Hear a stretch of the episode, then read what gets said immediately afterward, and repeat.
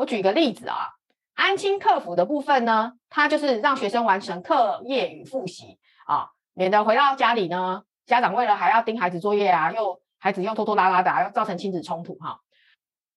一般他们都是按按表操课，好，那学生都是被动式的依赖性学习，老师叫你做什么你就去做什么啊。那平量呢就反复书写啊，常常不知道错在哪里，或老师直接给你答案啊。甚至有些学校功课呢，老师出了很多呃这种素养题啊，素养题你都要给自己的想法啊，哈，要自己写呃自己的情绪啊，哈。但是很多孩子都不知道怎么写，都直接问安亲班老师怎么写。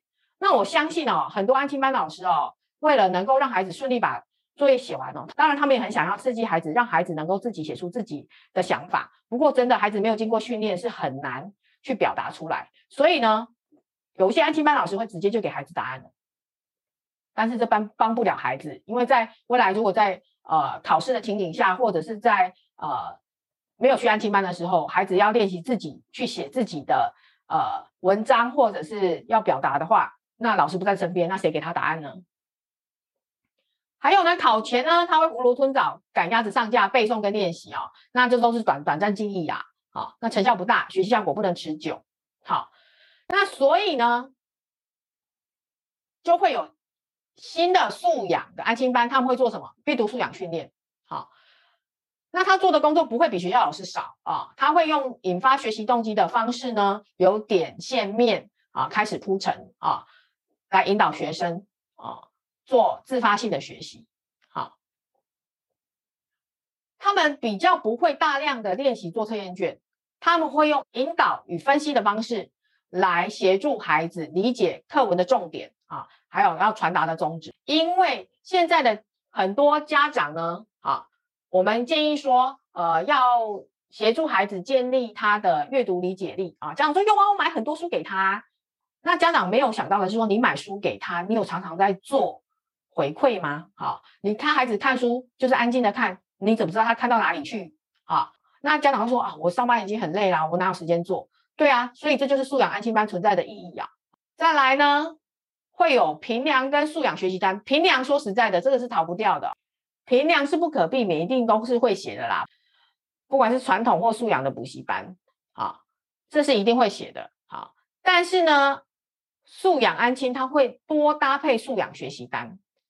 啊，来教导孩子搭配课本阅读、会整文章内容纲要啊，这个会整能力是非常重要的。再来呢，就是资料归类以及收纳管理能力啊，也很重要啊。自己的东西乱七八糟的，那能够读好什么书呢？啊，再来呢，自我管理能力有什么呢？时间管理啊，主动学习力、创造力、抗压跟复原力，还有社交以及问题解决能力。好，不要看说啊，老师，我的孩子才小一耶，大班呢，我知道需要知道这么多吗？当然需要啊，因为。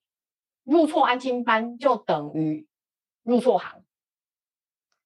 小一的时候不把他的习惯、好价值观先摆好、先种好，到了二三四年级长歪了啊，再找一个好另外的安亲班来来矫正，就非常辛苦的。况且现在孩子接触多媒体，受多媒体影响很大，很早熟，早就五年级就已经进入青春期了，你怎么说得动他呢？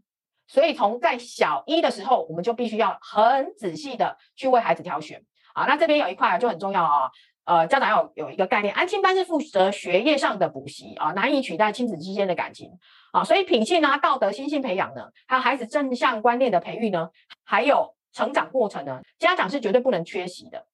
所以如果你是那种啊，老师我都交给你的，我我我我花钱去你们安亲班，你要帮我搞定一切。那我可以跟你说，不养安亲班的老师们是不会买账的，因为他们非常了解一个孩子的成长呢是一个三角形，学生、家长还有老师三方面要共同努力，这个孩子才会长得好啊。这个观念呢，请新手家长一定要特别注意，绝对不可能说我孩子就交给安亲班，我就没事的，绝对不会。就算素养安亲班做了这么高纲哈，做了这么仔细，很多事情还在家里请家长配合的，不可能啊！安亲班就能够包办一切。如果有一个安亲班跟你说他可以包办一切，我可以跟你讲那是假的